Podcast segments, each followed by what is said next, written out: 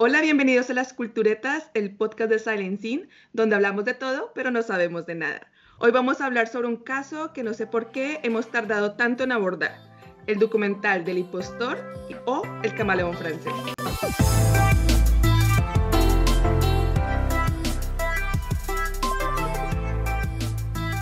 Y bueno, muchas gracias por estar aquí con nosotras una vez más. Para los nuevos, bienvenuti, bienvenidos. Esperamos que os guste eh, mucho nuestro podcast y que os suscribáis para seguir pasando un buen rato pues, con nosotras.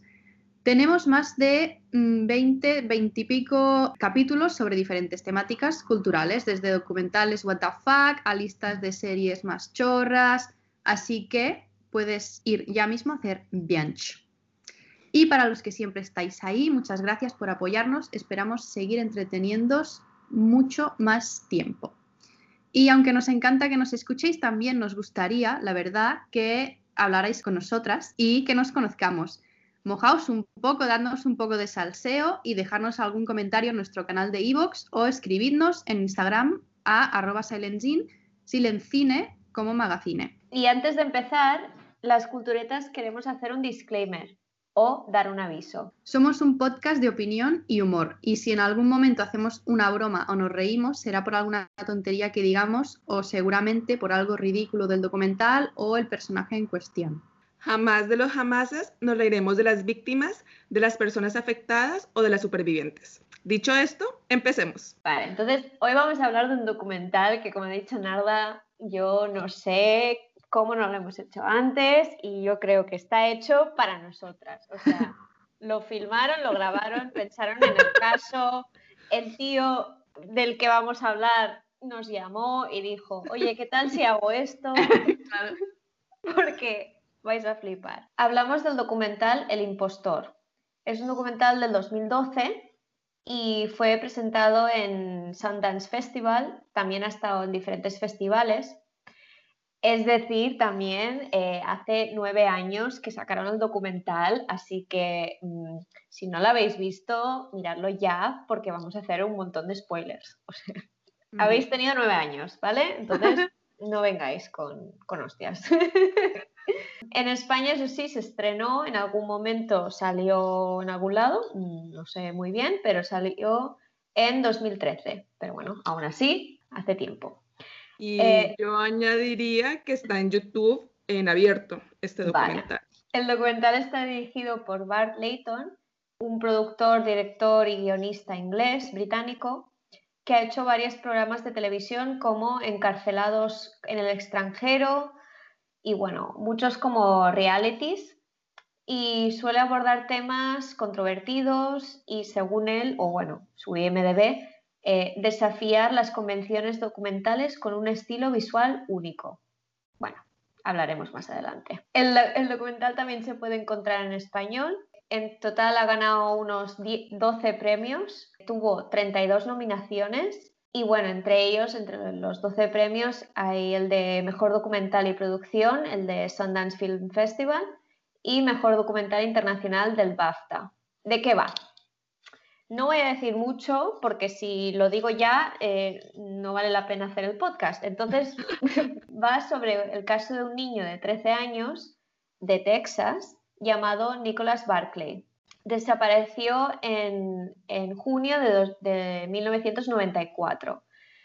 Y tres años después de haber desaparecido, es, la familia recibe noticias de que el chico ha sido encontrado lo han encontrado en España.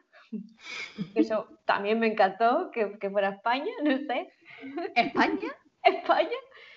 Y em, el chico al que, bueno, cuando lo encuentran dice que ha sido torturado y, bueno, ha sido secuestrado. Eh, ya desde el principio del documental ya empieza mostrándonos una familia tejana, así con sus videos familiares de un niño en fiestas y tal. Y pues eso, aparece Nicholas Barkley grabando un video, eh, que es un niño de 13 años, así un poco choni, la verdad. Y... Un poco, sí, redneck americano. Sí, sí. ¿Y el vídeo no os pareció un poco creepy? El vídeo que hace él. ¿En qué sentido? Es que él es un niño pequeño, ¿vale? Y, y, su hermana, pues, es mayor. y está diciendo, oh, mírala, está guapísima, mírala, ahora así, bueno, en Ah, inglés. No, Bueno, no, sí, no, te, te- te lo juro que sí. O sea, Vale, no yo así, me lo perdí. así no, pero del palo, no sé, con un hilo de voz un poco cripillo para ser Bueno. un niño, ¿eh? This is Carrie's room. Her bed. This is the birthday girl's mattress and everything else. She even got the TV in her room. Ain't she lucky? That's my sister. The birthday girl. Isn't she beautiful? And here is her brother, Nick.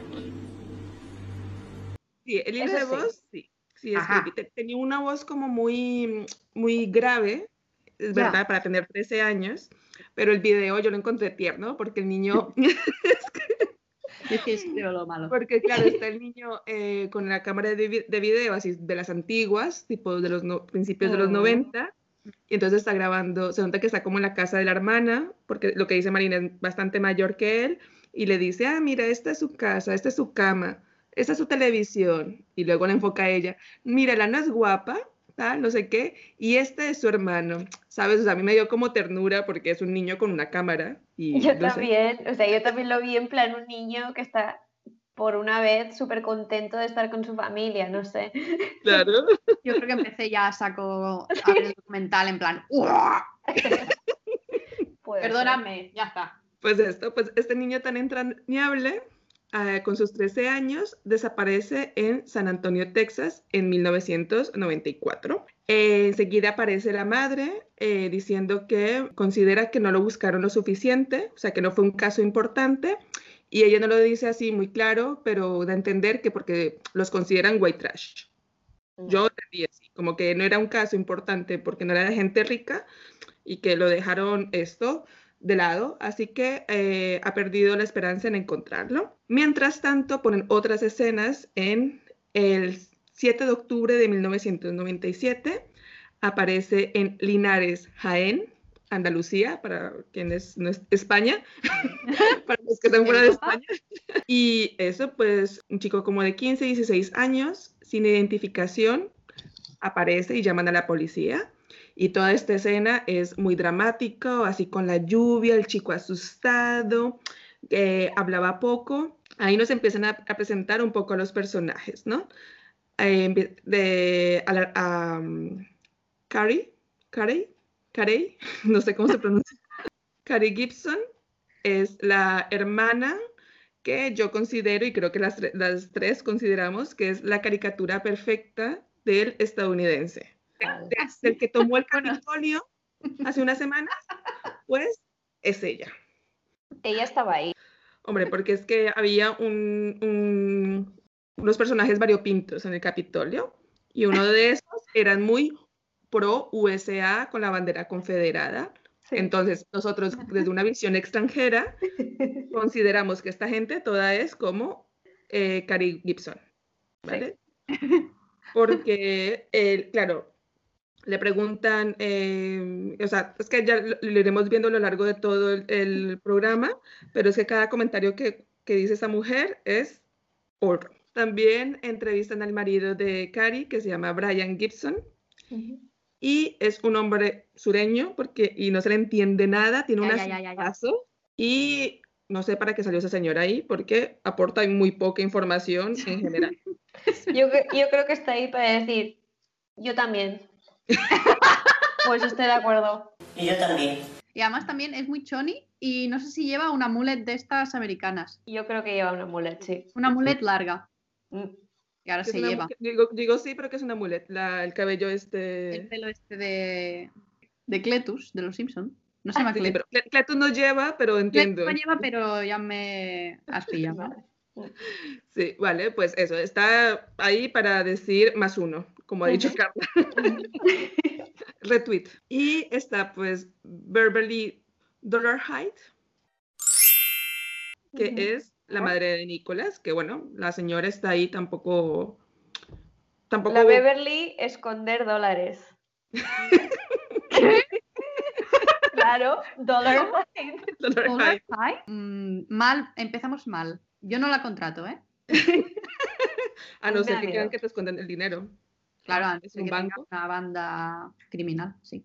Total, que eh, eso seguimos con que aparece un chico en la cabina que no habla y van como poniendo imágenes entre lo dramatizado del chico en la cabina y el protagonista del, um, del documental. El- o sea, el, el impostor, sale el Sí, el impostor, impostor. hoy en día hablando. Exacto. Así que está él así hablando y va poniendo como imágenes eh, dramatizadas y va explicando lo que pasó esa noche en Linares, ¿vale? Ujú. Entonces, por lo visto, unos turistas llamaron a la policía y dijeron que había un chico ahí.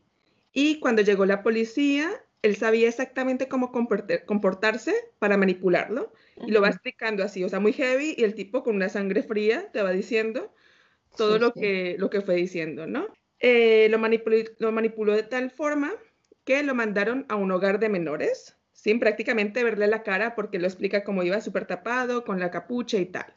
Él mismo dice que quería dar pena la y la impresión de que lo habían abusado sexualmente. Y dice una frase que yo creo que resume muy bien todo su comportamiento en esta película, que dice, Hmm. quienes se lo creía, si lo creían, eran ellos. Y eso me dio poder. Y explica cómo era un chico falto de cariño y que estaba a gusto en el centro de menores y se quería quedar allí. Quería comentar una cosa de lo, lo de las recreaciones, bueno, las dramatizaciones. Sí, por favor. Bueno, para estaba empezar, esperando ahí.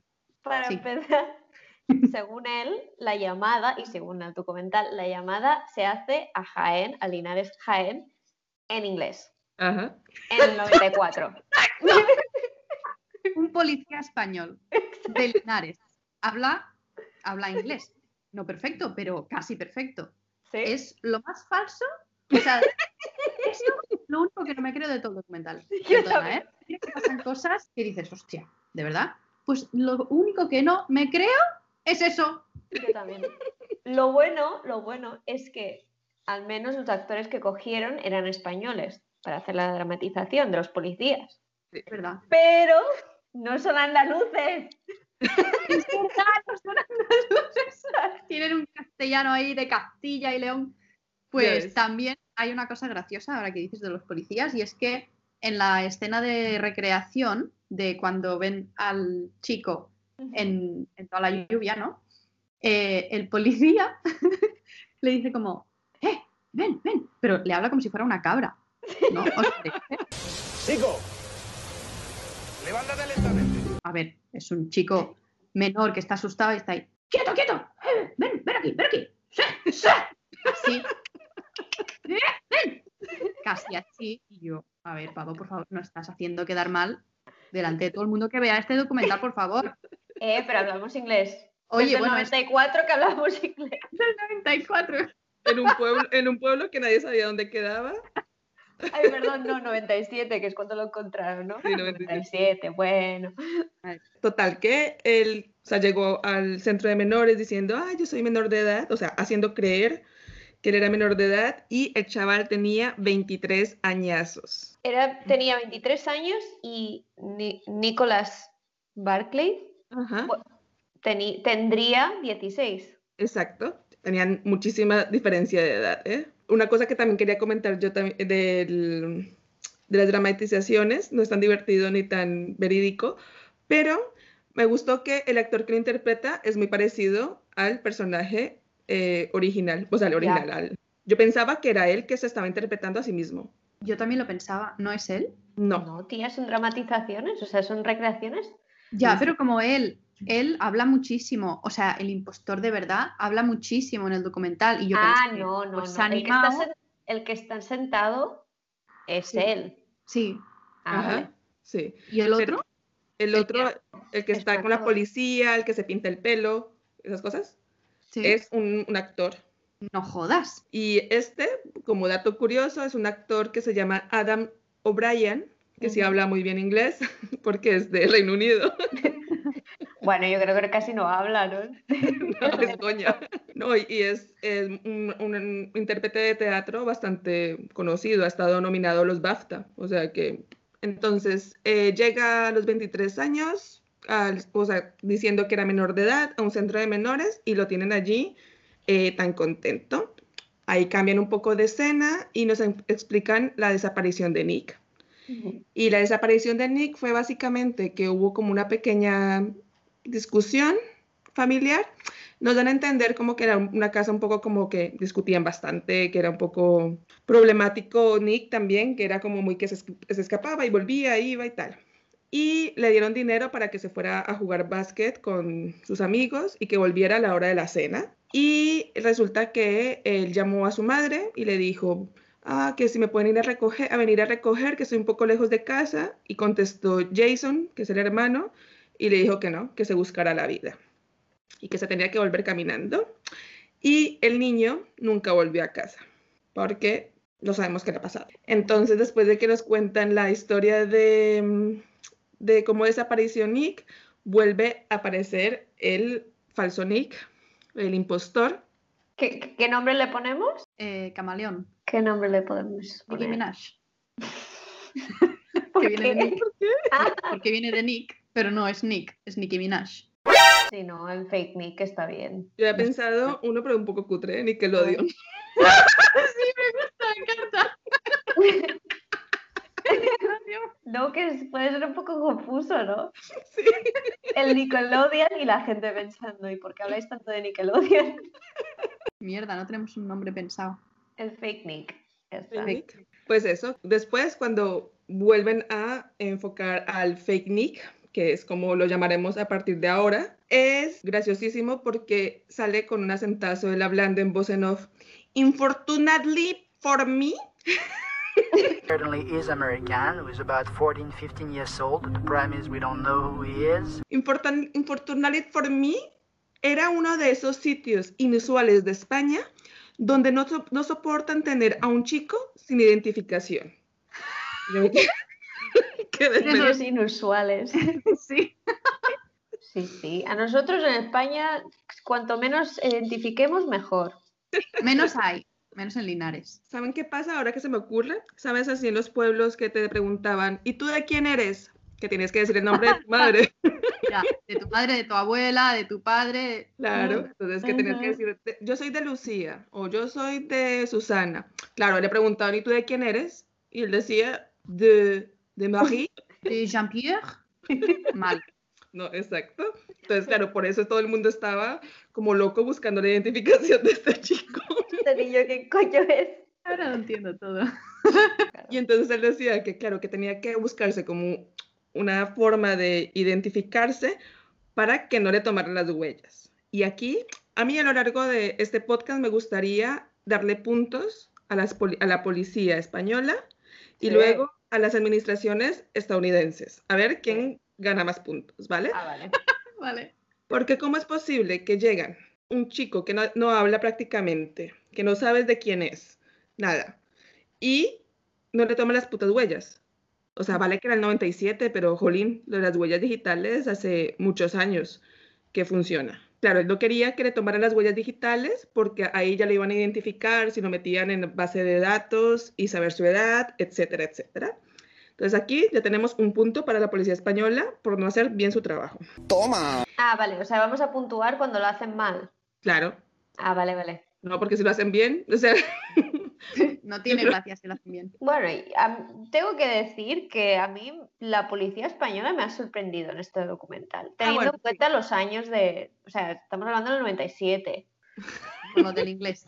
No, no, luego, luego lo diré por qué, pero Vale. tampoco me esperaba algo peor, la verdad. De España me, me esperaba algo peor. total, que lo empiezan a entrevistar y él como plan, mierda, mierda, mierda, no tengo documentación, me van a pillar, me van a pillar. Entonces se inventa una identidad sobre la marcha. Dice que es estadounidense y que se pondrá en contacto con la policía de allí, pero por el descuadre horario que eh, le dieran un tiempo y que lo dejaran en la oficina. Y el tío lo dejan solo en la oficina con todos los expedientes policíacos, con, con todos los nombres, o sea, con todos los datos de toda la gente de Linares ahí Ya ves, Y- ya ves. lo dejan solo. Es que porque era, porque no era un espía ruso, que si no, Hombre, es que ya a la mierda todo. Claro, yo creo que si esto hubiera pasado en, no sé, en, en Madrid o Barcelona hubiera sido diferente la historia, ¿no? Porque también estamos hablando de una, yo qué sé, a saber cómo es la comisaría, ¿no? De Linares. Claro. Entonces, igual era Ya. muy pequeña. sí. También igual pensó "Es que tampoco tengo nada que esconder, ¿no? En plan, casi no tenemos caso. Yo qué sé. A lo mejor. Aquí es lo de siempre, que el que nos lo está narrando todo es el, es el, el impostor, es el que la ha liado todo. Entonces, Ajá. no sé, igual hay algunas cosas que también se podría haber inventado. Claro, Ya, eso es pues, verdad. total- No te totalmente. puedes fiarte todo lo que dice. Mira, no, no, no, de este hombre yo no me fío ni el blanco de los ojos, ¿eh? O sea, Eh, sí. pero igualmente, por dejarlo en la oficina, Sí, eh, más uno. solo otro punto, vale, más uno. Toma. Y entonces, el tipo llega y llama a los Estados Unidos haciéndose pasar por un policía español. Yo, en todo el documental no lo, lo- no lo dicen, pero yo no sé en este hombre si hablaba español. Y él graba, el, o sea, el- todo el documental está grabado en inglés y con acento, pero habla bastante bien inglés. O sea, que entiendo que ya era políglota a sus 23 años. Bueno, total. Que entonces que llama a Estados Unidos y se hace pasar por un policía español para, diciendo que eh, para encontrar alguna identidad. No sé, o sea, yo todo lo que pasó por su cabeza yo no lo entiendo en ese momento, pero bueno, él lo hizo así. Y ahí me encanta. Ya, ya, ya, muy heavy. ¿eh? Y ahí soy muy fan de las imágenes de los policías de las películas cuando van llamando. Es verdad, es que hay algún puntazo de este documental. A mí me gusta mucho la producción en general de este documental, está muy guay. Y nada, pues con el su- superpoder de convencimiento, tima por teléfono a varios entes administrativos de Estados Unidos. Les da una descripción vaga de sí mismo, con la descripción de él, porque él mismo lo explica, y una, una organización de allí de Estados Unidos, de niños perdidos, le dice, ah, sí, aquí hay un niño que se perdió hace tres años, que es rubio de ojos azules. Pero ponía que era rubio y ojos azules porque no, No, sé. creo que no, porque Creo que no. Le, le envían el fax o lo que sea y le envían Sí. una foto en blanco y negro y él Claro, no ve al principio que es rubio con ojos azules. Claro, pero esta es una- no, pero, pero el, el esto sí tiene esa información, ¿sabes? Esa es mi sí. duda. Claro, yo supongo que sí, lo mínimo, ¿sabes? Si se pierde Ya. un niño, tienes que saber Ya, por Claro, lo menos. la descripción, ¿no? Es verdad. Sí. Sí, y, no, y claro, Buscamos un niño. Mucha suerte. Es Claro. un niño. ¿Cómo es? por esa información quiero que me lo encuentres. Mañana a las 8 lo quiero cenando en casa. Así que aquí le doy un punto positivo a la policía de Estados Unidos. Toma. Policía, administrativos. Sí, bueno, sí, negativo. O sea, un punto. negativo. Entonces, él ve la foto que se le envían por fax y dice, pues sí, sí, ese, ese, ese es el niño que tengo aquí. Ah, vale. Y entonces, antes de confirmar nada ni nada, la oficina de niños perdidos llaman a la familia y le dicen a la madre, que le dice que apareció en España. Y aquí viene una de las mejores frases de la cartoon, esta que es la hermana, que si quieren también la podemos poner un apodo a esta mujer. Es Pregunta. la del Capitolio. La del Capitolio, vale. Total, que desde mm, la oficina de niños perdidos avisan a la madre eh, para decir que su hijo apareció en Linares. Entonces llama a su hija a la del Capitolio y le dice, apareció en Linares. Y esta mujer dice, en Linares, ¿en qué parte de Texas está Linares? Y aquí yo digo una cosa, puede ser, ¿vale? Porque es un nombre en español, Texas tiene ciudades que se llaman en español Ujú, podri- y Texas es muy grande, que es más grande que Francia, ¿vale? es gigante. Bueno, aquí podría. Pero ni siquiera piensa que el niño puede estar en todo Estados Unidos. que Ah, no el ombligo del mundo es No existe Texas. Pero es que antes habría dicho la mujer, por cuando dicen, ah, está en España. En España, eso no está al otro lado del país. O sea, Ya, ya, ya. Sí. Es que aparte, España es México. aparte también, eh, el documental se hace no sé cuánto tiempo después de que esto suceda en realidad, ¿sabes? Y Ah, la claro. señora ha tenido tiempo de abrir el Google Maps y mirar dónde está España. O sea, a ti te dicen, tu hermano está en España, tú no lo miras dónde está, cojones.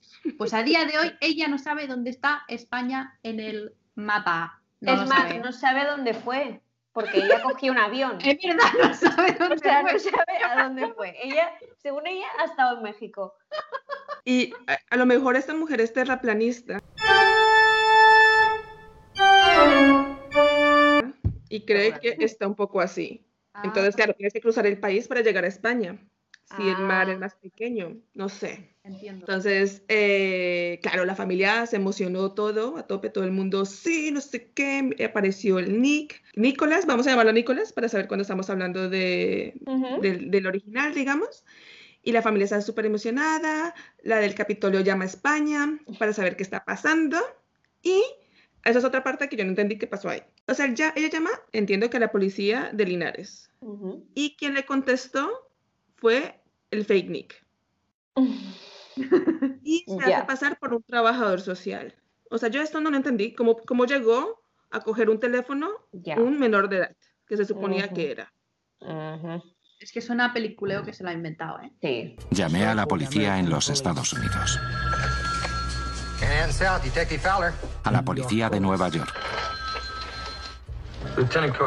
A diferentes comisarías de los Estados Unidos. A todos les dije que era un policía español llamado Jonathan Dorren. Así que la policía dijo, tenemos cientos de carteles de personas desaparecidas. No podemos ir comprobándolos uno a uno. Lo que podemos hacer es darle el número del Centro para Niños Desaparecidos y Explotados Sexualmente de Arlington, Virginia. Me describí. Los detalles que di fueron aquellos que sabía que podía controlar. Quería ser lo suficientemente impreciso para que ella contemplase varias opciones. Dijo, quizá tenga algo. Tenemos a un chico de San Antonio desaparecido desde el 13 de junio de 1994. Se llama Nicholas Barkley. Le dije, ¿puedes enviarme una descripción por fax? A no ser que la llamase, o sea, lo llamasen después de nada, unos minutos, y que él todavía estuviera en esa oficina, pero mentira. Sí, no. Es que aparte, no, porque es, es Estados Unidos es muy grande y el- esta es- oficina quedaba en Virginia, la de los niños Mm. perdidos. Virginia, como se diga. Y este chico está en Texas, tienen hasta otro usos horarios. Sí, Entonces- seguramente. Entonces no creo que esto. No, no, no, no, se lo inventó. Es Vale, más, vale. yo voy a decir que yo no creo que él estuviera, que no hablase con la oficina de, no sé, me parece todo muy inventado. Yo creo que él ya sabía lo de Nick, o sea, ya conocía el caso de Nicolás de alguna manera y esto igual lo hizo para insistir o algo así, pero yo no me creo que llamase y preguntase, ¿hay algún niño tan, ¿sabes? Ya, porque es que es ser muy. tener mucha buena suerte en la vida, ¿sabes? Sí, porque también cuando has dicho esto de la, ¿cómo se llama? Lo del horario, Ujú. En Linares, Virginia, también hay diferentes horarios y justamente encontró, no sé, no creo que sea 24 horas, bueno, igual sí. Y entonces aquí hace como que habla con, que no quiere hablar eh, Nicolás, como que no quiere hablar con él. Pero sí le dije un par de palabras. Ella empezó. Hola, Nicolás. ¿Me oyes, Nicolás? Te quiero, Nicolás. Vas a volver a casa. Voy a ir a buscarte. Voy a ir a por ti. Creyó oír o algo parecido de una voz distante. Entonces ella preguntó, ¿ha sido él? Le dije, sí, ha dicho que la quiere. Ella se puso a llorar al teléfono. Y le dice, dice él delante de la cámara con una risita, que a veces me dan ganas de meterle una hostia también al, al impostor, al fake nick este, ¿eh? Mm, Eh, decía, le lavé el cerebro. O sea, plan de que, claro, porque le estaba diciendo, ah, sí, él te, te quiere mucho, que quiere ir allí y tal. Y es como, hijo de puta. Y, y después dice, ay, sé que estaba haciendo mal por robar una, una identidad, pero sigue adelante ahí con su, su. O sea que, bueno, después vemos también a una gran, nos introducen a una gran ah, personaje, que es la agente especial del FBI, Nancy Fisher, que se puso a cargo del caso y se puso en contacto con el cónsul de Madrid en el 90 y- entre el 97 y el 2001. Y a mí aquí hay una cosa que me llamó mucho la atención porque pone cuarteles del FBI en San Antonio, Texas, y es la séptima ciudad más poblada de Estados Unidos y la segunda de Texas. Pero claro, si mandaban al hijo al trabajar, a estudiar, perdón, caminando y tal, yo no me imaginé que fuera una ciudad tan grande, o sea... No, porque hay suburbios. Ah, claro. En las ciudades estas grandes seguramente vivían en algún sitio donde el cole estaba más o menos cerca. Vale, vale, Porque sí. también hay mucho rollo de que estaban, el niño jugaba por la calle y todo esto, y esto en la ciudad no, no lo podría hacer, claro. Sí, es verdad, es Y verdad. sé. piensa que en Texas ahí es donde todo el mundo coge, o sea, si en Estados Unidos ya cogen el coche para todo, en Texas puedes sacar dinero del banco desde el coche, como un Macauto, Ajá. pues puedes hacer eso con una farmacia, con Joder. sacar dinero. Quiere decir que está como muy esparcido todo. Vale, Es, que, es que es muy grande, es muy grande Pero y es, es el estado con menos densidad de población de todo Estados Unidos. Entonces, esta mujer del FBI consulta con el cónsul de, mm, de Estados Unidos en Madrid y hacen así un trabajo súper arduo para encontrar al niño, porque claro, es muy fuerte de que se perdió en Texas y apareció en España. O sea, ¿qué coño ha pasado aquí, no? Entonces, todo el mundo se pone ahí a manos de la obra. Y mientras tanto, al fake Nick desde Estados Unidos le mandan toda la información, tipo la fotografía a color, cómo era físicamente, una descripción más detallada. Se lo enviaron al centro de menores. Eso tampoco me lo creí. Esa información la envías a una oficina o un centro de trabajo social. Pero el centro de menores no es eso, un centro de trabajo social. Claro, pero se lo mandas a, a un trabajador social, no a un, un- Interno. Un interno. Porque según él se hacía pasar por todo el mundo. Sí, él dice que, el- bueno, y supongo que es- esto sí que es verdad, que la- los turistas que hicieron la llamada era él. Ujú. Sí, es Sí. verdad. Y entonces, al explicarte esto, era como siempre eh, hacía esto.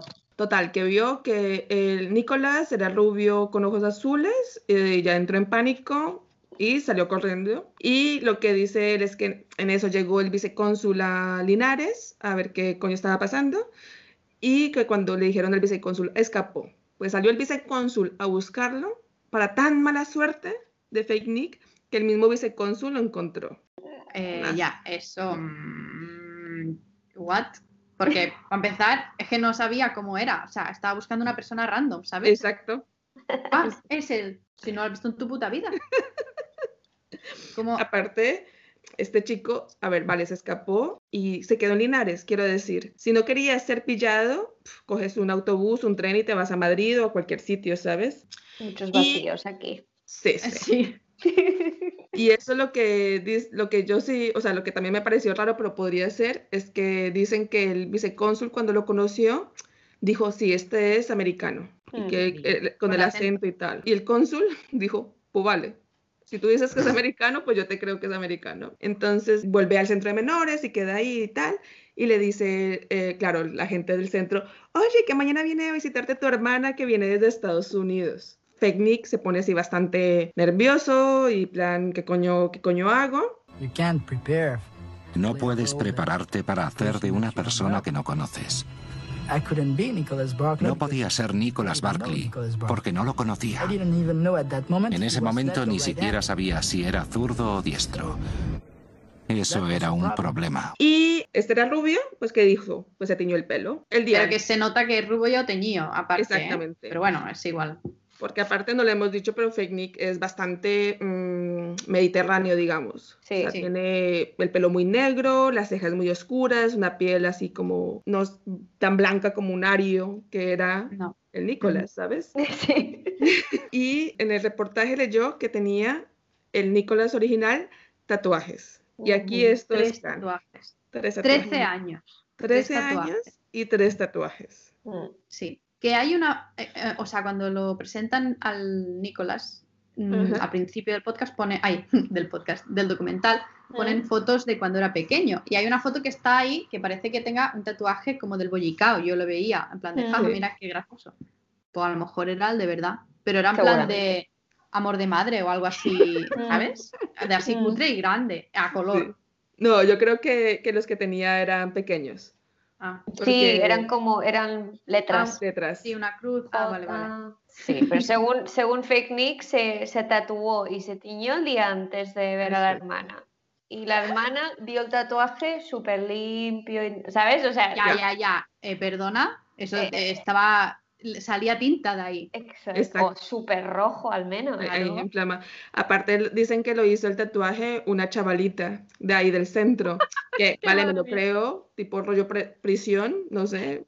Me parece raro, pero bueno, lo creo. Ah, sí. Es que todos los planetas se han alineado. Aquí hay mucha mentira. En este documental hay mucha, mucha mierda que no. Pero bueno. El, el, el, caso es que el pavo se tiñó, se tatuó y se la coló a la hermana. Ajá. La, Capitolio. Así que. Bueno, la Capitolio y a los del centro, porque como es que. Ya, y a los del centro. ¿No les parece raro que el día anterior este señor no tenía tatuajes y era moreno? Y justo cuando va a a conocer a su hermana Sateñío y tiene tres tatuajes nuevos? ¿No les parece raro? ¿Nadie sospecha? Que también era la manera de comprobar la identidad. O sea, no estamos hablando de que solo viene tu hermano y quieres estar guapo. Y otra cosa muy importante que todavía no hemos mencionado, los ojos. Ya, ya, ya. Claro, los ojos eran marrones. A ver, ahí no hay tu tía, ¿sabes? Nicolás tenía los ojos azules y este pavo desde el principio hasta el final los tenía marrones. Exacto. otra cosa te digo, podría haberse comprado unas lentillitas que existen. Exacto. No tendría dinero. Las robas. Es que ya me, así metido de mierda hasta donde estaba, pues las robas. yo las robaría, pero me parece muy cutre intentar pasar por un señor que tiene ojos azules. con todo el coño. Y todos, ah, vale, sí. Hola, Nicolás. Total, que vino la hermana de Estados Unidos, dice, ah, yo nunca había salido del país, tal, se que era como la primera vez que cogía un avión, y, pero claro, vino por su hermano, cogió un vuelo y tal, porque obviamente venía a recogerlo, ¿no? Y cuando llegó al aeropuerto, dice que el aire olía diferente. No, yo por un momento pensaba que iba a decir ajo, como decía Victoria Beckham. ¿Eso decía? Victoria Beckham decía que España olía ajo y... ¿Y qué era lo otro? No me acuerdo, decía algo más. Dice que había menos gente de la que pensaba, que se podía fumar, pero yo creo que la razón por la que dijo me quedo aquí fue porque había Coca-Cola en España.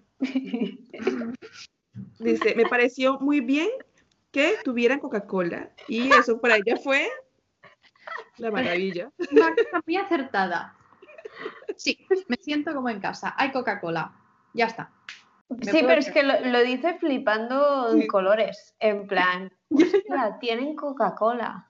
¿Sabes? Como, wow. A ver, que es que se piensan que en España no tenemos eh, lavaplatos, por ejemplo. Pues tampoco Coca-Cola. No ha llegado todavía. Vivimos en cuevas. El podcast se graba con eco de la cueva. Claro, por eso es una cueva y cada una tiene la suya porque estamos social distancing. Aparte fue muy bueno porque en la dramatización, mientras está diciendo, es súper guay que haya Coca-Cola, se ve a la actriz tomándose una Coca-Cola. Así como súper feliz. Oh, sí, Coca-Cola. Hace 12 horas que no tomo Coca-Cola. Hace 12 horas. Y bueno, llega al centro de menores a visitar a, a Fake Nick y claro, está haciéndose remolón, bajo, no bajo, bajo, no bajo. Y cuando se encuentra con la hermana, obviamente ella le da un abrazo enseguida, como que no le alcanza a, mirar eh, demasiado. Pero en esta entrevista que tuvieron los dos, los dos hicieron los longis, pero de buena manera, ¿eh? Porque la hermana le dice, o sea, un momento le dice, tienes la misma nariz que el tío Paul. Si te, has, te ha dado tiempo de verle la nariz que se le parece a algún a alguien, has tenido tiempo para ver los ojos marrones intensos que tiene este hombre. Sí. Además, te digo una cosa, la nariz. Hay mucha gente que tiene la misma nariz y no están emparentados, ¿sabes? Pero es igual, es que la, la tía quería verle algo, en plan, tienes los ojos lo de, lo de fuera es blanco, igual que la tía María Luisa. Pues claro, se ha jodido. Eso es como cuando los bebés son recién nacidos que dicen, ¡Oh, ¡el clavadito! sí, y no se parece una mierda, pero... Y todo el mundo pensando, mm, es un alien, o sea, todavía no tiene cara. Y ahí, pues, en la entrevista también de ellos, le empieza a enseñar muchas fotos y le decía, este, este, ¿te acuerdas que es el cuñado de no sé quién? Este es el perro de no sé dónde, ¿sabes? O sea, como diciéndole la información, así que fue como un alivio para Fake Nick, porque realmente ya le estaba presentando a toda la familia sin él tener que esforzarse prácticamente. Y ella también dice que le parecía raro porque hablaba con un acento muy raro y que murmuraba todo el rato, que lo veía muy retraído, pero dijo, bueno, con todo lo que ha pasado, pues es normal que haya cambiado tanto. Súper normal todo. Sí, sí. Una cosa que, que, no has mencionado y que tienes el guion, que cuando llega la, la del Capitolio a Linares, explica, o la recreación, creo que es en la recreación, sí, se ve a unos niños jugando a la pelota vasca. ¿Ah, sí? Han cogido todos los estereotipos, creo que así. Y los han puesto en el documental. Por poco. Comiendo eh, tortilla de patatas, un gazpacho. Exacto, detrás de la tía de flamenco.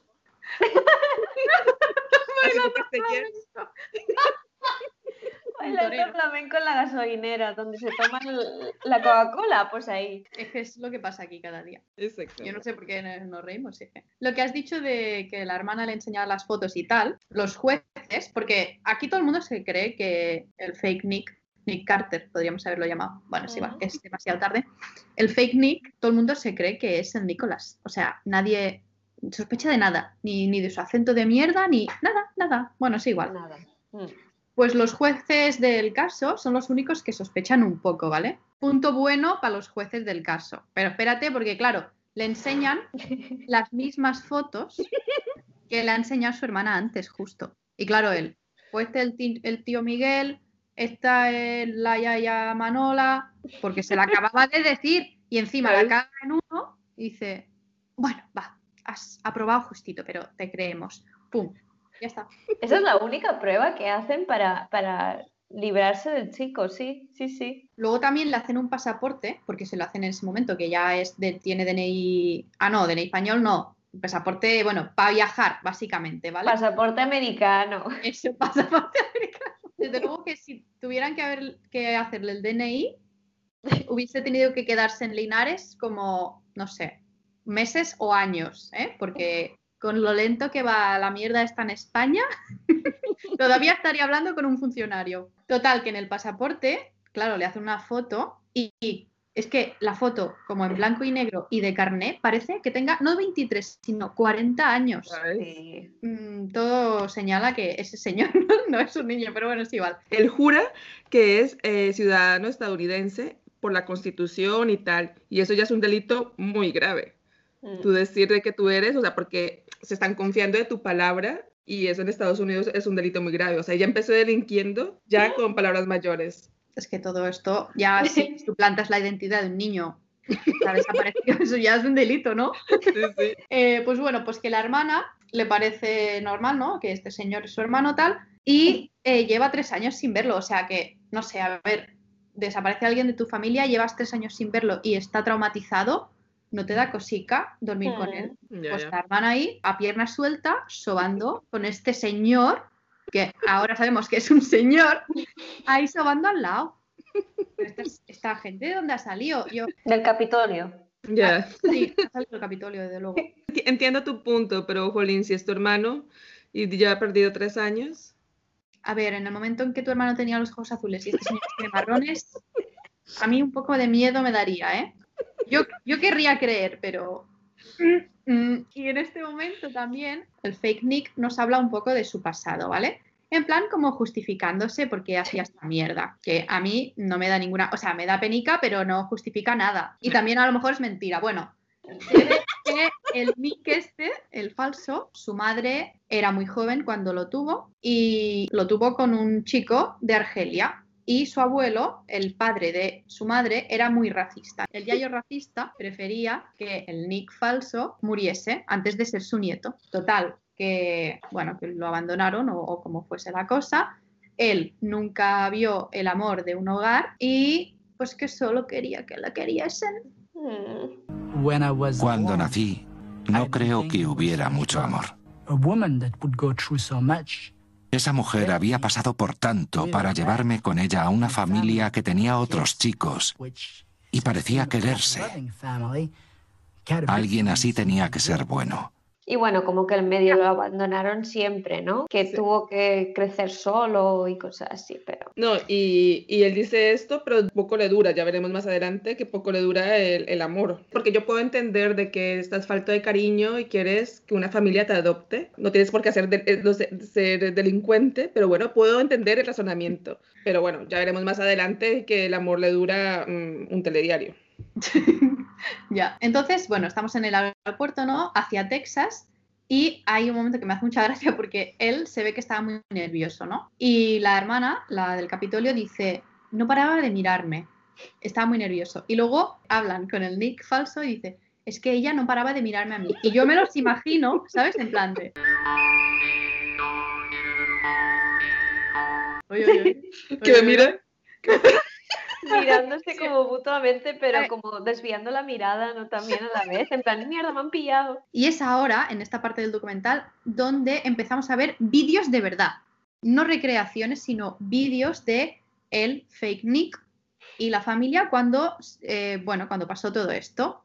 Y cuando aparecen en Texas, salen del aeropuerto, ¿no? Pues hay alguien que creo que es el, que lleva la mullet, el marido de la del Capitolio, que está grabando un vídeo, ¿vale? Y la madre pues va a abrazarlo, ¿vale? 2 mm, eh, de agosto, eh, el Nick falso sale del aeropuerto con sudadera con capucha, gorro de lana, gorra, pasamontañas, gafas de sol. Eh, bueno, es que no se le ve nada. Guantes.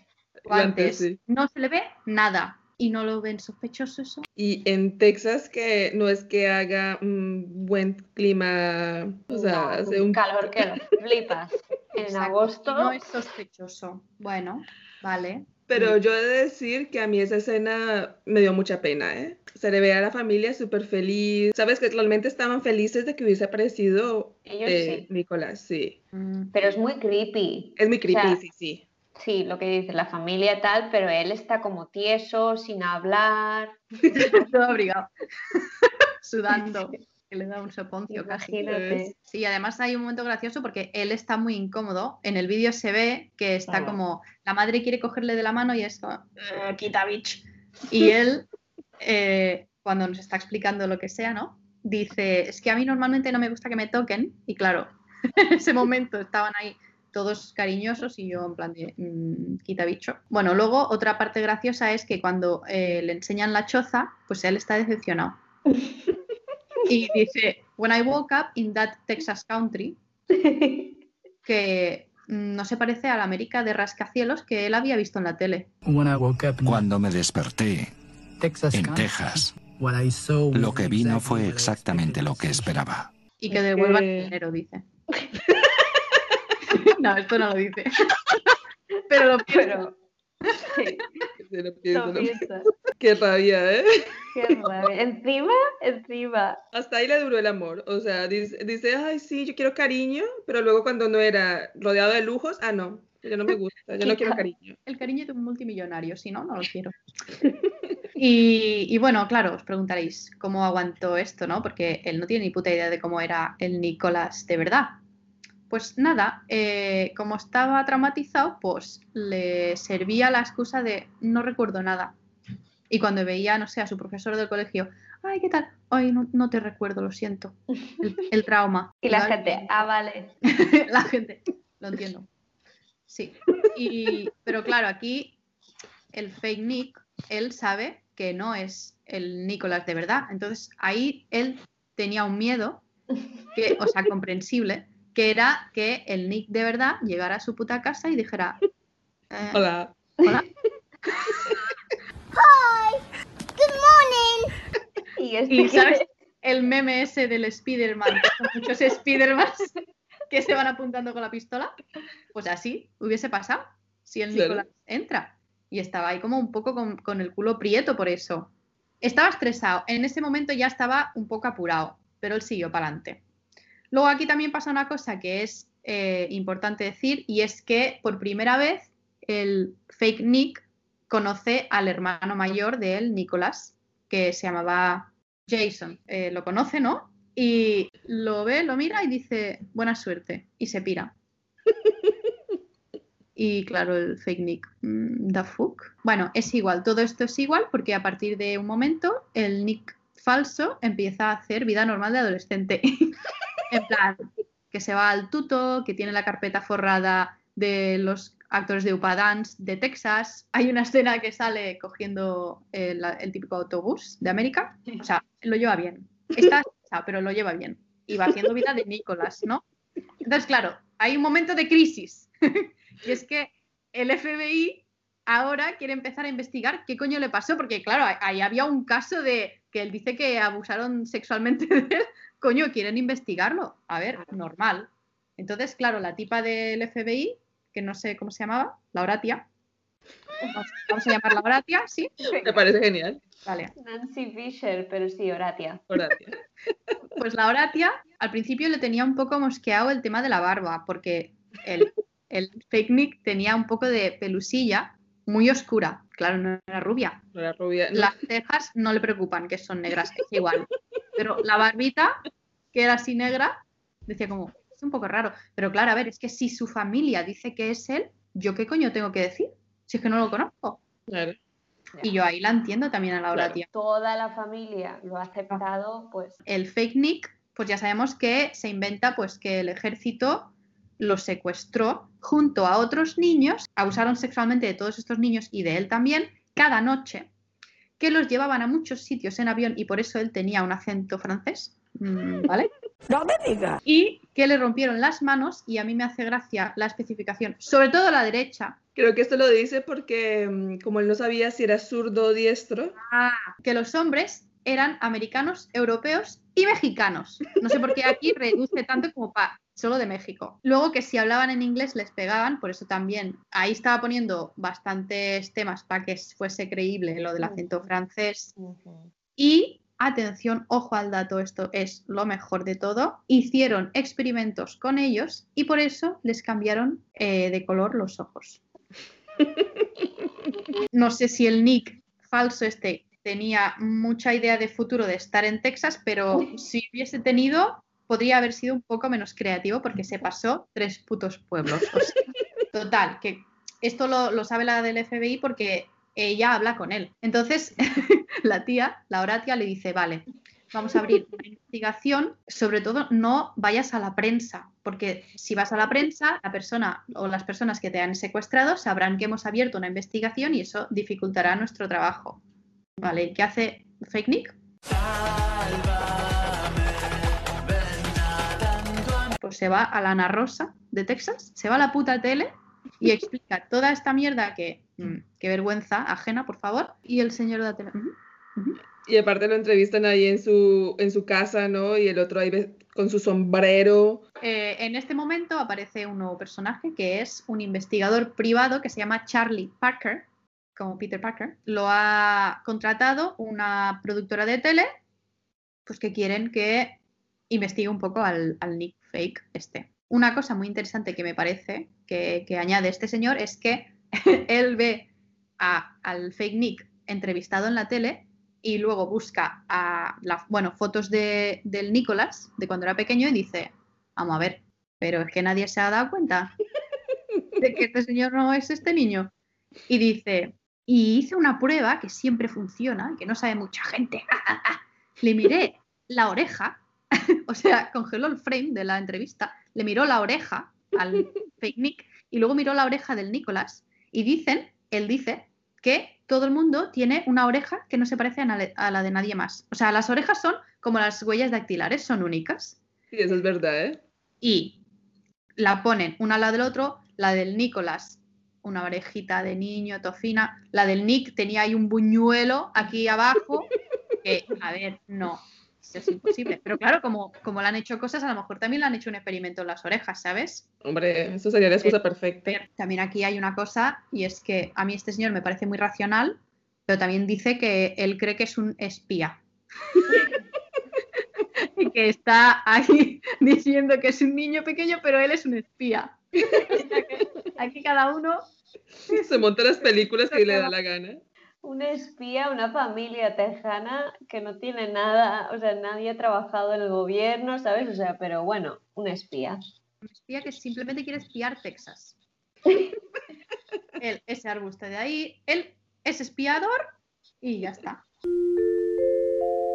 Y si te gusta lo que has escuchado hasta ahora, suscríbete a nuestro podcast en nuestros canales de Spotify, Evox, Podimo y cualquier otra plataforma de podcast. En todas puedes encontrarnos como Las Culturetas. A ver, ya llevamos mucho rato descubriendo el pastel, ya sabemos qué está pasando en el documental, pero eh, ahora a partir de este momento como que todo el mundo se está dando cuenta de que, de que este no es Nicolás y sobre todo es a partir del momento que ha mencionado eh, Marina, que es lo de las orejas, eso por una parte, y también eh, el fake nick mismo como que se está cansando ya del rollo, es como que ya no le gusta Texas y ya no aguanta la mentira, también se vuelve como más borde Mm. porque, bueno, obviamente le están haciendo muchas preguntas, pero oye, no haberte ido a la prensa, ¿sabes?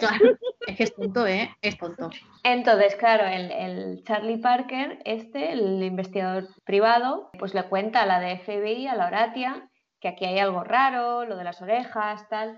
Y entonces la Horatia dice, bueno, pues vamos a seguir con lo de las entrevistas, venga, vamos a hacer que venga para acá y vamos a, aclarar las cosas, ¿no? Entonces eh, lo llevan a Houston y bueno, y ahí también el Fake Nick conoce a un, lo llaman como forense, pero bueno, en el fondo es como poco como un psicólogo, policía, que trata a niños que han sufrido traumas. Y este hombre es que es solo verlo y ya lo cala. O sea, lo ve enseguida, porque dice que incluso sus ojos, ya no solo el color, sino que se ve que los niños que han sufrido traumas o personas, no solo niños, o sea, gente que ha sufrido traumas, eh, se ve que se les dilata más las pupilas, luego también todo el tema del lenguaje corporal, que como que estaba muy relajado el chaval, Mm. Y obviamente cuando cuentas un trauma, pues seguramente te vas encogiendo o cosas así. Y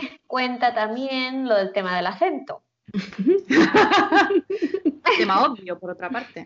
Tema muy obvio, pero hasta ahora nadie Nadie ha cuestionado hasta ahora. El acento es algo que realmente no puedes falsear. Y que si has crecido con una familia que es nativa en algún idioma y te han enseñado así y has crecido alrededor de gente que habla de una manera en concreto, americana, tejana, entonces dice, eh, bueno, que esto es imposible falsearlo. Y un ejemplo, bueno, muy claro es que Narda, por ejemplo, porque ella hace años que, bueno, explicado tú si quieres. es nada, y ella. no, pues eso, yo llevo eh, casi 20 años viviendo en España y me vine siendo una adolescente y no tengo el acento colombiano súper fuerte, pero sí que tengo un acento latinoamericano que se sabe que soy de Colombia. Y luego, con mi familia, yo no hablo de esta manera. Hablo muchísimo más colombiano. Con mi familia, con gente colombiana, mi acento cambia totalmente. Entonces, y es algo que puedo, eh, digamos, cambiar, pero no puedo cambiar al español. O sea, por ejemplo. Y a mí, por ejemplo, me pasa porque yo, bueno, yo he crecido en Filipinas y entonces eh, yo igual, igual que Narda, también vine de adolescente con 14 años, o sea que hubiera sido el mismo caso que, que el fake Nick, porque más o menos. Y, eh, claro, yo, ahora mi inglés es el mismo que tenía cuando vivía ahí. El acento es el mismo, no, no me ha cambiado nada. Y eso que, que, estoy todo el día hablando en castellano, catalán, entonces somos dos pruebas, dos, de que es imposible. Mm, exacto. Exactamente. Aparte de que nos lo dijera el, experto. ¿Sabes? O sea, que es un experto por algo. Exacto y aparte, él, dice que, son los primeros siete años de vida. O sea que antes de los siete años sí puedes cambiar tu acento, pero una vez cumple los siete años es muy difícil. Y claro, eh, eh, Nicolás ya era grande, ya tenía 13 años, era adolescente, ¿sabes? Es que no, no, no. Que no, que no, pues, que no, que no. no. Entonces, aquí eh, lo de Houston es algo muy importante, pero el documental hace como un break y, entonces te cuentan otra vez que eh, Faith Nick está yendo al instituto bueno, salen imágenes de él quedando con gente, tal. Que esto también, bueno, no lo hemos dicho, pero eh, todo el mundo acepta a este chaval de 23 años en el instituto, ¿sabes? Es que los profesores que están acostumbrados a ver teenagers, Exacto. hombres que de 16 a 23, es muchísima diferencia de edad. Sí, sí, se te, te cambia mucho la cara. y bueno, el físico en general. Claro. En 16, sobre todo los hombres, se siguen desarrollando, ¿sabes? O sea, Claro. muchos no tienen barba. Exacto. Sí, Si fuera una chica, puedes decir, vale, porque se, das- se desarrollan antes. Pero los chicos no. También nos dan un poco de contexto de la familia, nos cuentan más que eran conflictivos, que la policía iba cada dos por tres a la casa, que si la madre y el hermano eh, eran drogadictos. Y también te, te dicen que Nicolás pegaba a su madre y era violento. Y bueno, y que tenía el niño, el puto niño de 13 años, tenía problemas con, con la ley, o sea, tenía denuncias el niño. Es que Tiene- con 13 años. Tenía un récord, un récord criminal ya el. Nicolás. Y bueno, y entonces dicen, venga, va, vamos a volver a lo de Houston. Y entonces eh, el del forense dice, dice Horatia, eh, no, este, este niño no, no ha sufrido un trauma.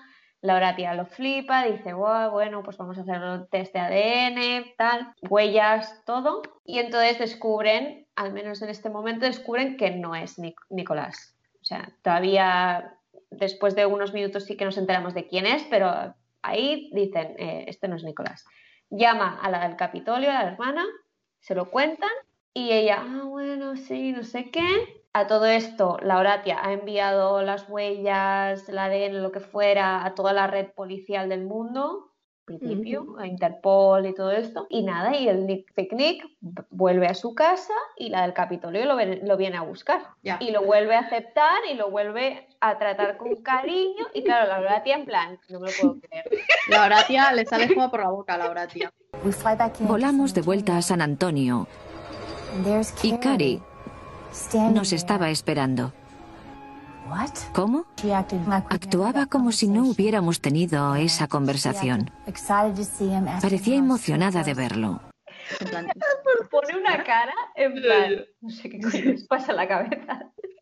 Aparte es buenísimo porque es- está flipando y por- en la recreación ponen como que va a hablar por una cabina telefónica. Es como, mira qué coño está pasando aquí, que aquí la del Capitolio está dándole un abrazo a este señor que no tenemos ni puta idea quién es. Y ya sabe que no es su hermano. Y el, del- el jefe o quien sea de la policía con la que habla dice, pues ¿qué vamos a hacer? O sea, es una mujer adulta. ¿Qué vamos a hacer? Y entonces llegan las noticias, llega la- el fax, ¿no? Con documentos de la Interpol y eh, con documentos reales de quién es el fake Nick y todos sus antecedentes criminales. Entonces, fake Nick es en realidad, bueno, pues ven su edad y ven que se llama eh, Frédéric Bourdon, me imagino. En, en castellano, Bourdin. Frédéric Bourdin se llama. Buscado por la Interpol, eh, conocido en Francia como el camaleón, como ha dicho nada antes. Y no solo eso, ha suplantado, no sé de cuántas, pero un montón de identidades. Y entonces me imagino que unos días después o lo que sea, porque no quedó claro, pero lo envían a prisión. Y como que ya e- evaden el tema de qué habrá pasado con la familia. Claro, es que cómo lo fueron a buscar, cómo se les quedó las caras. Es que Ya. quiero esos vídeos, pero no. A mí eso me interesa también. Lo, lo envían a prisión y estando ahí el puto Nick de este, el fake Nick, bueno, Frederick, les dice a la policía que la familia, sobre todo la madre y Jason, el hermano mayor de Nicolás, se han cargado a Nicolás. Y que se lo admitieron a él, Jason, que lo vio una vez, ya se lo admitió. Y la madre también sale, porque claro, van entrelazando, ¿no? Y la madre sale y dice, bueno, puedo estar loca, pero no soy violenta. Y así me quedo más tranquila. Mm, Sí. Mucha confianza no da, señora. Ajá, vale, vale. Y también otra de mis partes favoritas es que, bueno, ha, ha soltado eso y claro, la Horatia se habrá quedado flipando. Y Parker, el Charlie Parker, el investigador, lo vemos en el documental, o sea, aparece, él, según él lo está haciendo en ese momento, conduciendo en el coche, y entonces su intención es ir a casa donde vivía la madre de Nicolás, irse al jardín y empezar a excavar todo el puto jardín para encontrar a Nicolás. Sí, porque es que aparte, este señor es incógnita que ve, incógnita que debe resolver, porque cuando ya ha resuelto que el Nicolás este, el fake Nick, no era Nicolás, ahora lo que quiere saber es qué ha pasado con el Nicolás. O sea, él siempre va a... Muy bien, necesito otro, otro caso. Esta es la calle donde vivía el chico cuando desapareció. Esa es la casa. Creo que está enterrado aquí. Es nato, es un detective. Que, no me parece mal, pero, pero te lo enseñan como que lo está, ¿sabes? O sea, lo está haciendo ahora. La hace la recreación. Y entonces lo vemos pues llamando a la puerta. Claro, ya no vive ahí la madre de Nicolás, un vecino y le deja entrar. Sí, se van al jardín juntos. Los vemos ahí cavando. Cavando. Sí. El vecino dice, sí, hay un perro que siempre huele en esa esquina. Y el Parker, uff, huele a... A niño muerto. Esto huele a niño muerto. No, no encuentran nada. Ah, también porque el vecino dice sí, porque aparte de lo del perro, dice sí, una vez estaba ahí fumando tal y vi que había como un plastiquito que salía del, de la tierra, no sé qué. Coño, ¿por qué no los tiras? No sé. Si lo viste, es tu jardín. Limpia. Claro, no sé tíralo. Yo, yo, yo, no hubiese podido dormir esa noche. Allá. Bueno, eso es típico de algunos hombres, ¿sabes? Como que ven mugre y lo ponen debajo de la alfombra, así en plan. le puso una, piedra encima del plástico.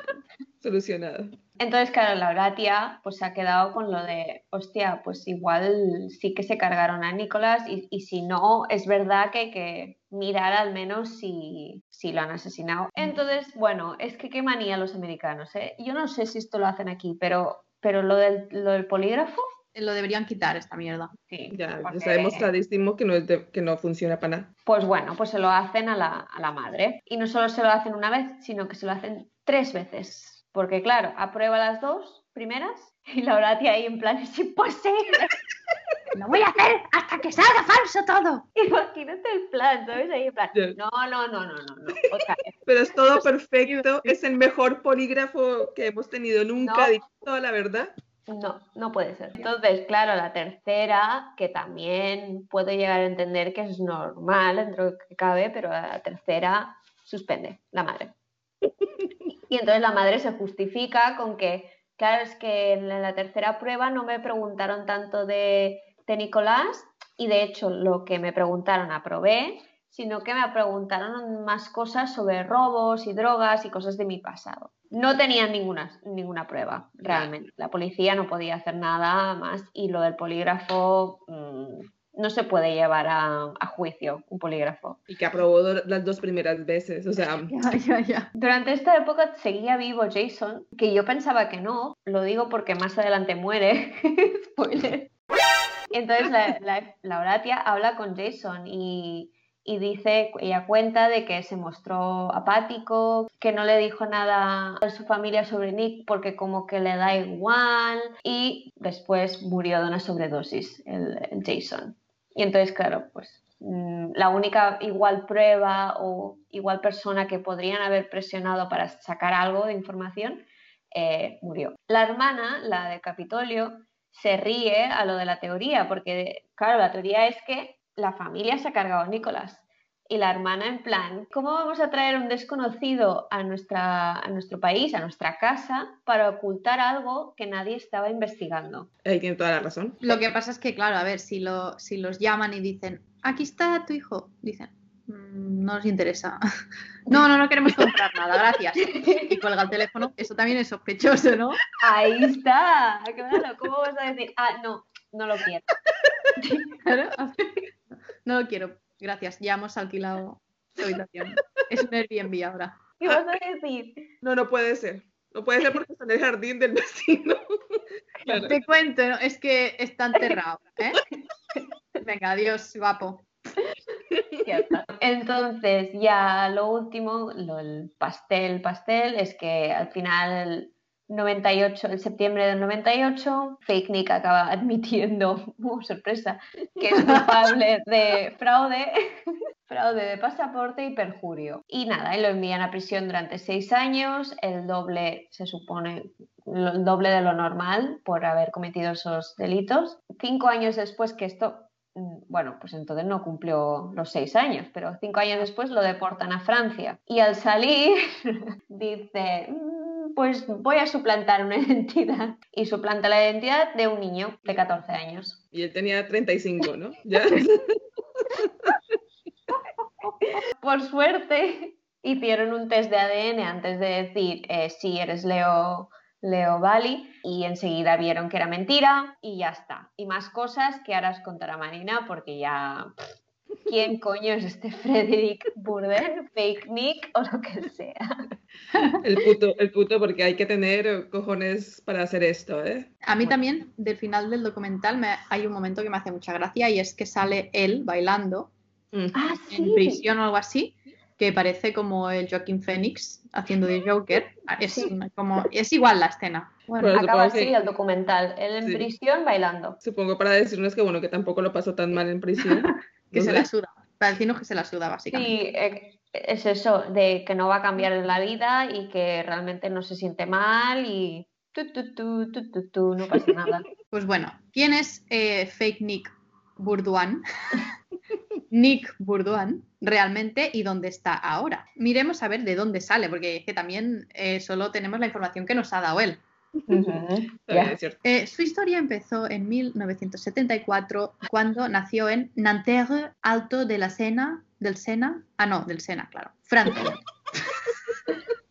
Francia. Digamos Francia. Voy a decir Francia porque si no me lío y quedo fatal. De la cena. De la cena de anoche. Al final de la cena lo hicieron y de ahí sale el... Bueno, se ve que su madre sufría trastornos psíquicos y su padre era un inmigrante argelino que huye antes de que naciese.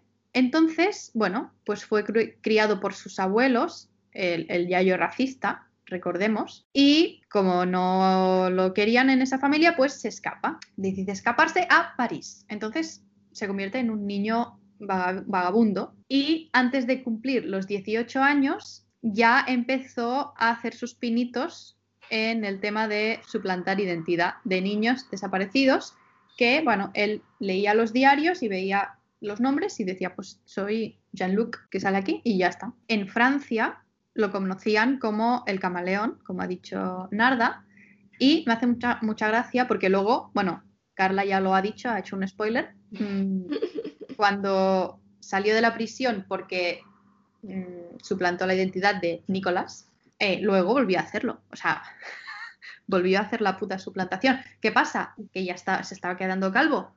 Mm. Pues empezó a llevar gorra. En todas sus suplantaciones llevaba gorra. Y bueno, después de lo que pasa en el, en el documental, pues fue eh, a la cárcel. En el año 2003, el camaleón, Fake Nick, termina su condena y vuelve a Francia y adopta la identidad de Leo Valley. Lo pillan. Se va cuatro meses a prisión. Luego, al año, en España, se hace pasar por Rubén Sánchez Espinosa, un niño de 14 años. O sea, eh, Frederick, este, el Fede, va creciendo, pero él no coge niños más mayores. A ver, te va a ver el plumero, tío. Cuando Tiene el complejo de Peter Pan ahí desarrollado. Este Rubén Sánchez Espinosa se supone que era un niño de 14 años cuya madre había muerto en eh, un atentado terrorista. Fue el 11M. Claro, fue el 11M. Entonces, claro, pues él aprovechó que no, su madre no lo podía reconocer, pues voy a ser eh, Rubén Sánchez Espinosa. Vale, la policía lo atrapa y lo envía a Francia. Luego, 2005. Vete, vete ya, deja España, joder. Pues en 2005 lo hace otra vez y se convierte en Francisco Hernández Fernández, de 15 años, y que sus padres murieron en un accidente de tráfico. O sea, ahora ha cogido la, filia que le gusta que los padres ya hayan muerto porque así no pasa el trauma de ser Nicolás otra vez. fue muy duro, eso fue muy duro. Total, que hasta que no es 8 de agosto de 2007, que con 44 años ya no podía hacerse pasar por ningún niño, obviamente, pues decidió tener su propia vida. Ya está. Todos tenemos nuestra crisis de identidad, de no saber qué haces en la tierra, pero este, joder. Total, que cuando ya decide que quiere vivir su vida como Fede, eh, se casa con Isabel, que es una mujer francesa, y tienen cinco hijos. Fin de la historia. Pero ¿sabes cómo conoce a la mujer? No, ¿cómo conoce a la mujer? La mujer le escribe, ahora no sé de dónde, pero le escribe cartas y porque le da penita. ¿Es una novela? Sí. Oh. Ella lo conoce por la prensa y tal, y dice, ay, pobrecito, si solo ha pasado mala vida, pues yo le daré una buena vida. Ese hombre, una película, ¿eh? Está tardando. Pronto. ¿Sabéis la peli esta de múltiple? Qué bueno que ah. es, es personal múltiple. Es igual, eso es una enfermedad de verdad, pero me la imagino algo así, porque en el fondo el pavo, pues eso era un camaleón, o sea, él se adaptaba y, y cambiaba toda su personalidad y todo para ser esa persona. Jolín, pero mira, yo puedo entender que quieras tener otra personalidad y te inventes un poco como el de mm, Atrápame si puedes, ¿no? La peli de con Tom Hanks que puedas ir queriendo tener una vida mejor y tal. Mira, es un delito igual, pero bueno, pero a engañar gente que está buscando niños. Ya, es muy heavy. Es ruin, es que, joder. Lo que él dice es que no se esperaba que la familia fuese a buscarlo. A ver, emoji de los ojos mirando para arriba. Por favor. No, y además, si no lo esperabas, ¿para qué lo haces? ¿Sabes? O sea, no sé. Es que, a ver, luego tuvo la buena idea de buscar a niños cuyos padres estaban muertos. Pero Claro, eso es aprender de la experiencia. la cagas una vez y luego ya por la bueno, sí, sí. El problema es que ya ha salido en la tele, pues ya no, no les cuesta mucho pillarte. Si hubiese cogido un niño de Texas con padres muertos, todavía estaría ahí viviendo la vida. Mira, yo también pienso una cosa. Llego a Estados Unidos con un pasaporte con todas las posibilidades. Yo me quedo calladito, perfil bajo. Cuando cumple los 18 me largo. Y ya está. Y vivo la vida en cualquier sitio de Estados Unidos y ya, está. Pero ¿para qué se puso a hacer todo el show? Imbécil. Eh, la, la, explicación es un imbécil. La verdad. Yo, o sea, es muy raro también lo que hemos dicho, ¿no? De que tenía los ojos azules y tal. Pero, Jolín, si toda la familia está traumatizada, mm. es que lo quieres creer. Yo no juzgo a la familia por eso en realidad, ¿sabes? Mm. Bueno, no, yo sí, yo sí, yo sí que los juzgo. Por, los ojos, el color sí, sí, sí. Pero... A ver, yo a la madre, por ejemplo, no la juzgo. O sea, la madre puede estar un poco para allá y si ya estaba, como ya dice, que tenía drogas, alcohol y tal, podría ser un poco para allá y como las típicas que van con un muñeco del lenuco y que es mi bebé. Pues más o menos lo puedo, pero el resto de la familia... ¿A qué lo pues, dices? Tenemos teorías de lo que pasó con el Nicolás, porque eso se queda como muy abierto qué ha pasado ahí. Mi teoría es que eh, la familia sabe lo que le pasó al Nicolás. Porque el Nicolás no, o sea, dices 13 años ha, desaparecido un niño, pero él era bastante adulto. Hmm. Eh, y además la hermana dice que es street smart y ya se había escapado y había hmm. vuelto al día siguiente, o sea que yo creo que ellos, no sé si lo mataron, hmm. pero ellos sabían que el niño pues eh, o se había ido o tal, o yo en mi, cabeza me he montado una película que es que hubo algo de violencia o, había malos tratos en esa familia o algo chungo. Había algo chungo que la familia quería esconder y que no quería que saliera a la luz. El niño, por lo que fuese, mm, a lo mejor se piró o a lo mejor le hicieron algo, ni puta idea. Y bueno, mm, si decían que no, este no es mi hijo, no puede ser porque yo sé lo que le ha pasado, ya pues se iba a destapar la verdad. Así que, bueno, dijeron, mm, pues para adelante y ya está. ¿Vino un alien? No.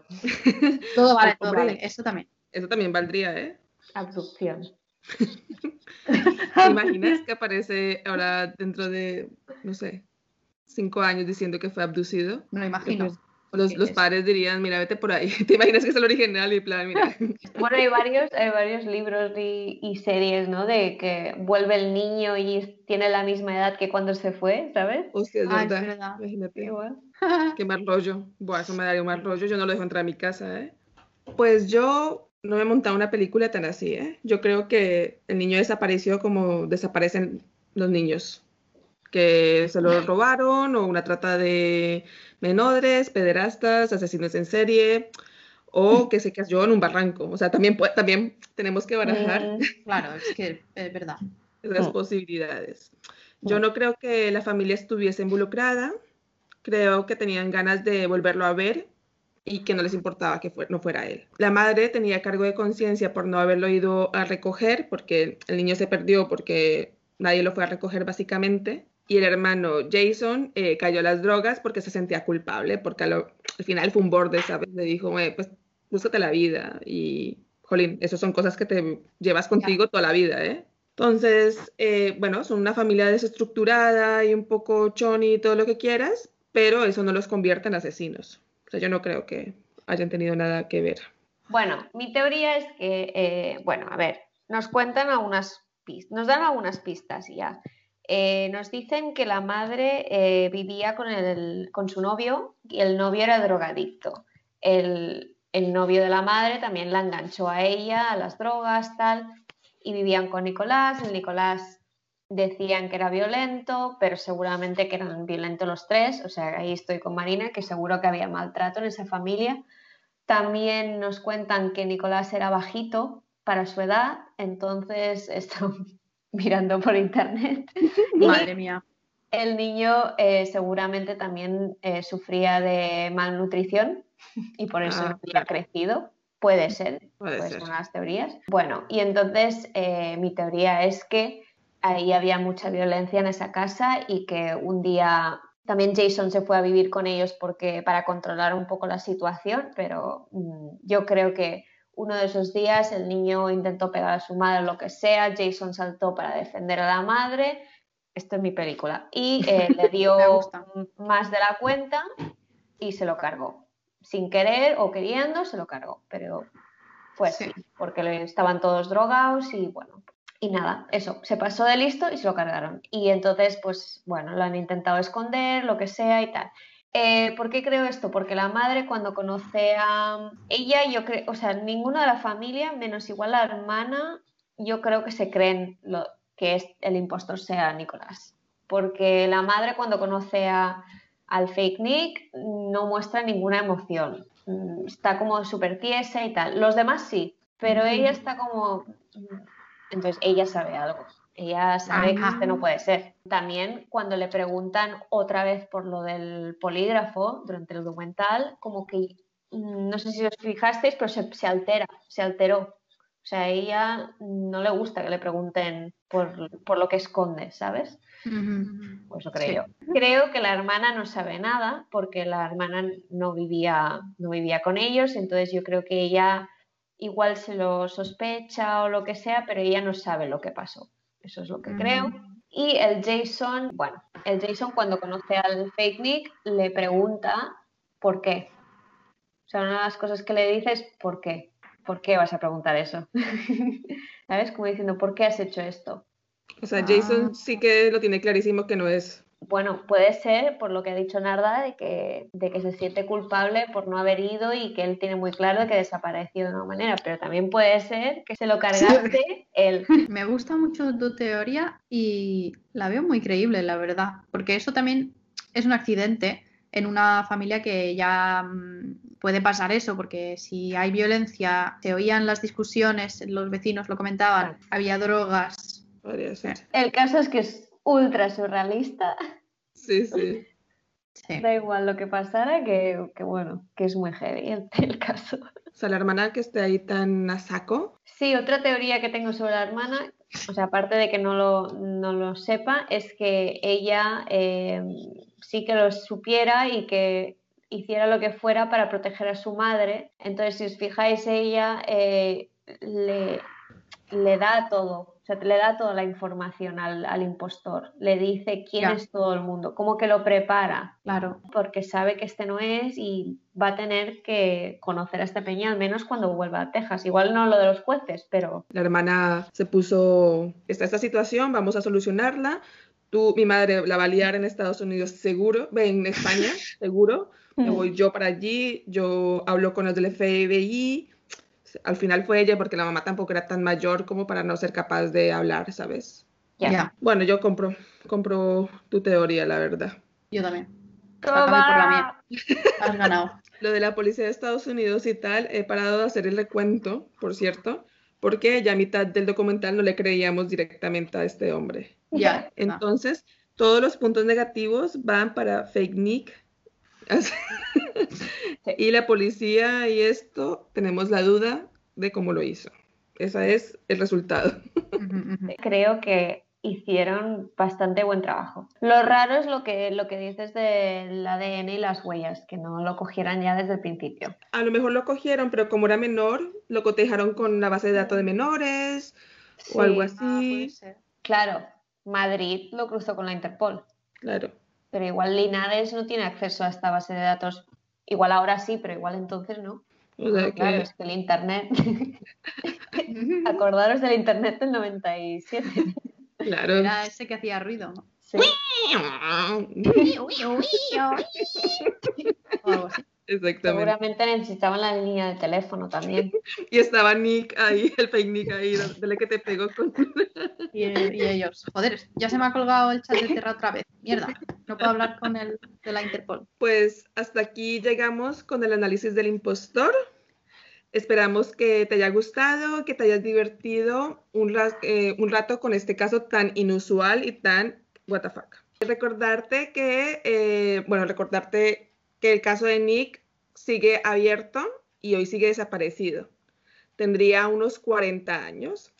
Sabemos que tenemos eh, muchos oyentes en Estados Unidos y si tienen alguna información sobre Nicolás, pues que avisen a las autoridades, porque es un caso abierto y que hemos hecho teorías, pero que realmente nadie sabe qué pasó con este niño. Y por otra parte, si te han gustado nuestras chorradas y este podcast y te gustaría compartir con nosotras tus chorradas personales o divagar un rato con nosotras, síguenos en las redes sociales de Silent Scene solo tenés que buscarnos por Silencine con Z como magazine. Nos encontrarás en Instagram, Facebook, Twitter y YouTube. Allí publicamos noticias de cultura, memes y demás información de interés, tanto del blog de Silencine como del podcast de las culturetas. También te invitamos a que participes en nuestra comunidad de Evox, dejando comentarios eh, dándoles me gusta a nuestros capítulos. Nos hace muchísima ilusión cuando nos comentan algo, cuando nos dicen si les gusta o si no les gusta, cómo podemos mejorar. Todos los comentarios con respeto son bienvenidos. Y participa esta semana con la pregunta de ¿cuál es tu teoría sobre la desaparición de Nicholas Barclay? Nos haría mucha gracia y nos haría mucha ilusión de saber qué piensan ustedes sobre este caso tan curioso. Y esto es todo. Eh, muchas gracias por escucharnos y hasta luego. Adiós. Adiós.